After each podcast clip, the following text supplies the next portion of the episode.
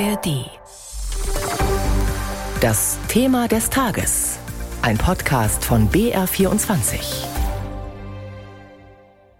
Mit mehr Fernwärme in die Klimaneutralität.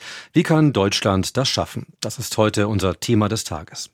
Rund die Hälfte der Energie, die wir in unserem Land verbrauchen, wird für die Erzeugung von Wärme verwendet. Das macht deutlich, wenn wir Wärme künftig mit erneuerbaren Energiequellen erzeugen, bringt das richtig viel für unser Ziel, klimaneutral zu werden. Was die Koalition da plant, eine Übersicht von Carsten Kühntop. Die Bundesregierung will die Dekarbonisierung des Gebäudesektors so erreichen. Erstens mit einer besseren Dämmung der Gebäude. Zweitens mit dem Einbau klimafreundlicher Einzelheizungen. Und drittens mit dem Ausbau von Fernwärme und dem Umstieg auf Fernwärme aus erneuerbaren Quellen. Derzeit werden nur 14 Prozent der Haushalte mit Fernwärme versorgt und nur rund 20 Prozent dieser Wärme ist klimaneutral. Geplant, aber noch nicht beschlossen ist, bis 2030 sollen die Erneuerbaren einen Anteil von 50 Prozent im Wärmenetz erreichen, nach Möglichkeit. Nötig sind dazu hohe Investitionen, die über viele Jahre und sorgfältig geplant sein müssen. Es gilt, je mehr Gebäude an ein Netz angeschlossen werden, umso günstiger und je länger der Transportweg für das heiße Wasser, desto teurer. Die Regierung will die Gemeinden dazu verpflichten, langfristige Wärmeplanungen zu erarbeiten. Dadurch sollen die Bürger erfahren, ob ihr Haus perspektivisch an ein Wärmenetz angeschlossen wird oder ob sie ihre Heizung absehbar besser auf eine Wärmepumpe oder eine andere Option umrüsten sollten. Wirtschaftsminister Habeck und Bauministerin Geiwitz haben heute in Berlin mit Vertretern der Branche und der Gemeinden gesprochen, bei einem sogenannten Fernwärmegipfel. Danach sagte Hans-Jörg Roll vom Spitzenverband der Fernwärmebranche, seine Unternehmen stünden bereit, die Herausforderungen der Wärmewende anzugehen. Sie investieren schon jetzt äh, hohe Summen in die Dekarbonisierung, aber auch in den Ausbau der Wärmenetze. Weil für uns steht fest, die grünen Wärmenetze, die können und die müssen in Zukunft ein wesentliches Standbein für eine klimaneutrale Wärmeversorgung sein und insbesondere in Städten. Wir haben hier 2045 klimaneutral, kann man sagen, das ist als Ziel und äh, das werden wir erreichen und auch die 30 Prozent äh, in 2030 als Zwischenziel, die haben wir bei uns fest im, im Aufgabenbuch stehen. Ein komplexes Thema. Und wer sich da richtig gut auskennt, ist der BR-Energieexperte Lorenz Storch. Und mit ihm bin ich jetzt verbunden. Guten Abend, Lorenz. Hallo. Lorenz, Bayern ist ein Flächenstaat. Kann Fernwärme überhaupt eine Lösung für den ländlichen Raum sein? Da müssten die Leitungen ja ungeheuerlich lang sein.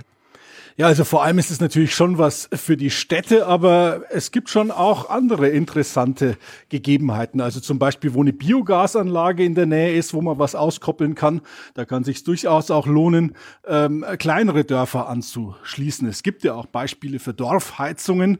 Es ist grundsätzlich vor allem wichtig, nicht wie groß die Stadt ist, ob da eine Million oder nur 5000 Leute wohnen, sondern wie dicht es besiedelt ist und ob es zum Beispiel auch einen vielleicht äh, Kernabnehmer gibt, wie eine Schule oder ein Hallenbad oder so, wo es sich schon mal lohnt, äh, eine Wärmeversorgung zu bauen, wo man dann auch einzelne Häuser anschließen kann. Jede Kommune braucht ja bei der künftigen Wärmeversorgung eine individuelle Lösung. Du hast es gerade angesprochen. Die Gemeinden sollen nun dazu gezwungen werden, eine langfristige Planung dafür zu erarbeiten. Gibt es bereits Gemeinden in Bayern, die dahingehend schon was gemacht haben? Also es gibt schon Gemeinden, die ziemlich viel gemacht haben in Sachen Fernwärme. München ist ja ein Beispiel mit Geothermie. Nürnberg hat auch schon relativ viel Fernwärme, will noch mehr davon. Neuburg an der Donau ist vorbildlich beim Auskoppeln von Abwärme aus Unternehmen. Aber die haben alle noch nicht dieses kommunale Wärmekonzept fertig, sind da noch dabei, haben das erst vor. Also da haben eigentlich alle bayerischen Kommunen jetzt noch Hausaufgaben. Die Versorger fordern eine Anschlusspflicht, dass also ein Haushalt gezwungen wird, sich an die Fernwärme anschließen zu lassen, wenn das möglich ist. Das heißt doch aber umgekehrt, dass ich meinem Versorger ausgeliefert bin und dass der möglicherweise Mondpreise verlangen kann. Ja, also dass die das fordern, ist äh, einerseits natürlich verständlich, aber soweit ich das mitbekommen habe, hat ihnen das noch niemand jetzt mal ganz allgemein zugestanden. Sowas gibt's, wenn zum Beispiel ein Neubaugebiet gemacht wird. Es wäre natürlich schon auch sinnvoll, weil man dann für alle die Kosten senken kann. Grundsätzlich ist es so, Ähm, ja, man ist dann dem Versorger ausgeliefert und deswegen gibt's da Formeln, nach denen der Preis gebildet wird. Äh, das ist äh, ein geregelter Markt, da kann man zur Not auch dagegen klagen. Aber ja, das ist schon ein Thema, es soll nicht zu teuer sein. Da gab's in der Vergangenheit schon Beispiele, wo man sich gefragt hat, geht's nicht auch billiger? Fernwärme soll ja langfristig gesehen klimaneutral gemacht werden. Welche Möglichkeiten gibt es denn da überhaupt? Einige der Lösungen, über die wir im Moment diskutieren, die sind noch gar nicht marktreif. Es gibt natürlich, und das ist das, wo wir noch etwas drauf warten müssen, die Möglichkeit in den Gaskraftwerken, die jetzt mit Erdgas Fernwärmenetze versorgen, künftig Wasserstoff zu verbrennen. Diesen Wasserstoff gibt's noch nicht, da fehlen auch noch die Leitungen. Also das ist das, wo man schon noch ein bisschen warten muss, was aber schon am Ende sinnvoll und möglich sein wird. Es gibt eine Reihe anderer Möglichkeiten. Man kann Abwärme nutzen von Unternehmen. Man kann Geothermie nutzen, da wo das möglich ist, also Erdwärme aus der Tiefe Tiefe. Man kann auch äh, oberflächennahe Erdwärme nutzen mit Großwärmepumpen. Man kann mit Wärmepumpen Wasser aus dem Abwasser ziehen, aus Flüssen, aus Seen. Es gibt die Möglichkeit Solarthermie, es gibt Müllkraftwerke. Also es gibt nicht eine Lösung, sondern viele und viele davon gibt's schon. Man muss sie jetzt ergreifen. Ist es denn überhaupt vernünftig, wenn wir gleichzeitig die Wärmenetze ausbauen und auf erneuerbare Quellen bei der Fernwärme umsteigen wollen? Kann man denn diese Mammutaufgaben überhaupt gleichzeitig lösen? wir müssen sie gleichzeitig lösen, wenn wir unsere Klimaziele erreichen wollen, würde ich sagen. Und äh, gerade der Ausbau von Fernwärmenetzen, das ist einfach eine Langzeitaufgabe. Also eine Stadt wie München baut jetzt schon 100 Jahre an ihrem Wärmenetz. Das kann man beschleunigen, aber das äh, geht nicht im Handumdrehen. Da muss man einfach dranbleiben und ähm, gleich, man kann durchaus gleichzeitig auch die Wärmeversorgung umstellen.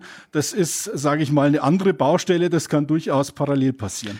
Wir lernen die Aufgaben bei der Fernwärme, die sind riesig und es hat den Anschein, dass da in den vergangenen Jahren viel zu wenig passiert ist und dass sich das jetzt so ein bisschen rächt. Stimmt dieser Eindruck?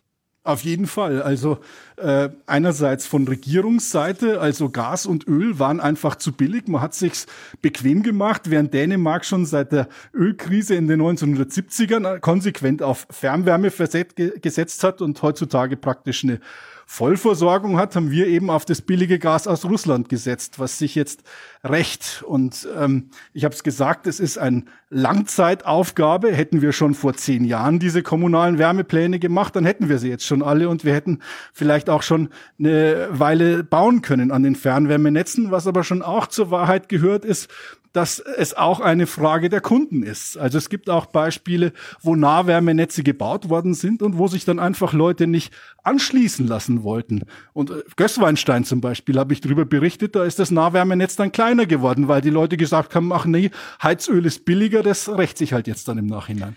Mit mehr Fernwärme in die Klimaneutralität. Das waren Informationen von unserem BR-Energieexperten Lorenz Storch. Vielen Dank. Hallo, mein Name ist Viktoria Michalzack. Gemeinsam mit Journalistinnen und Journalisten der ARD nehme ich mir jeden Tag Zeit für die wichtigen Fragen. Also diese Überwachung ist allgegenwärtig. Wie geht's denn den Menschen da, die du getroffen hast? Für packende Geschichten. Also ich stelle mir einfach vor, die blättern durch die Tagebücher und sagen, ja, so muss es gewesen sein. Hitler wusste nicht vom Holocaust. Das ist eigentlich unfassbar, wenn man denkt, wie nah wir an eine Rehabilitierung von Adolf Hitler gekommen sind. Und investigative Recherchen. Was lag wirklich wann vor, was lag auf dem Tisch und wie umfassend war wirklich dieser Machtmissbrauch, der da stattgefunden haben soll. Also ihr habt rausgefunden, das muss schon viel früher bekannt gewesen sein. Ja. Jeden Montag bis Freitag liefern wir Ihnen täglich ein Thema in aller Tiefe. 11 km, der Tagesschau-Podcast, hören Sie in der ARD Audiothek und überall, wo es Podcasts gibt.